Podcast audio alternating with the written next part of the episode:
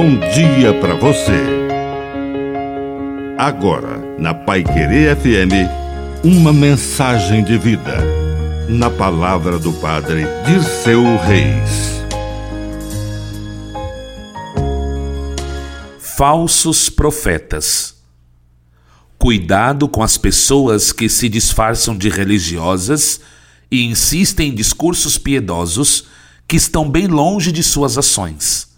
São falsos profetas. A profecia também tem sua versão fake. Na verdade, o demônio, que é o pai da mentira, gosta de se vestir de preces e canções religiosas. Ele vem até nós vestindo camisetas com dizeres bíblicos. Lembre-se que o demônio citou a Bíblia para Jesus naquele episódio das tentações. E Jesus olhou seriamente para Satanás e disse: Não tentarás o Senhor teu Deus, só a ele servirás. Não é porque alguém tem um discurso aparentemente religioso que ele é um profeta verdadeiro. É preciso discernimento. É isso que o Senhor faz separa as ovelhas dos cabritos. Cuidado com os falsos profetas.